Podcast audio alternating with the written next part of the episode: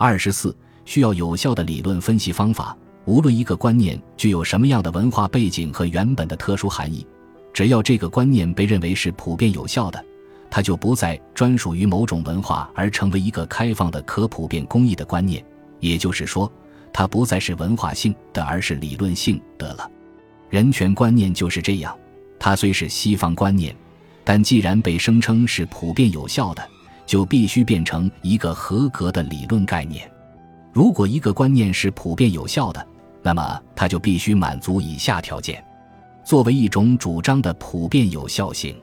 这意味着一个普遍有效的主张必须同时满足两种普遍有效性。如果任意某人 D，那么每个人都 D；如果任意某人 A 和任意某人 B 有关系 R，那么所有人之间都有 R，并且二当且仅当 br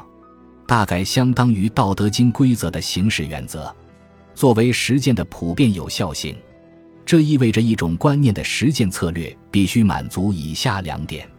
如果任意某人做 X，那么每个人都做 X，并且其结果无损于任何人，或者说无人因他人做与自己所为相同的事情而受损。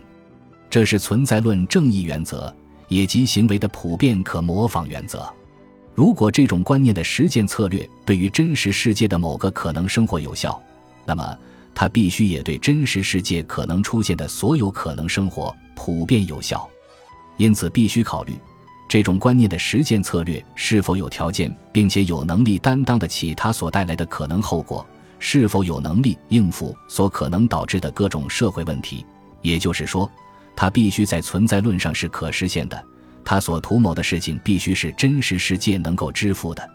因此。就必须检查一种观念的实践策略所需要的生活存在论条件是否充足，这是存在论有效原则。这两个条件都非常重要，存在论条件尤其重要，因为存在论条件是保证一个观念是否有效的最终条件。对于人权理论，我们需要分析：如果构造了一个人权理论 T，那么必须考虑 T 是否能够对 T 所造成的可能生活负起存在论责任。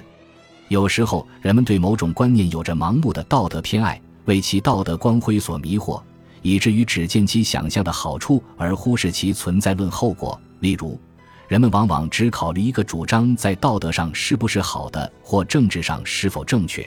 而没有考虑所要求或承诺的事情是否是真实世界支付得起的。事实上，世界所能支付的好事情远没有人们希望的那么多。尤其是人们的各种美好要求，往往互相矛盾或互相消解，从而更加降低了世界的支付能力。又如，人们更多的考虑一个主张是否是人们特别喜欢的，而忽视这个主张在社会中是否可行，是否会适得其反的导致混乱和无法解决的困难。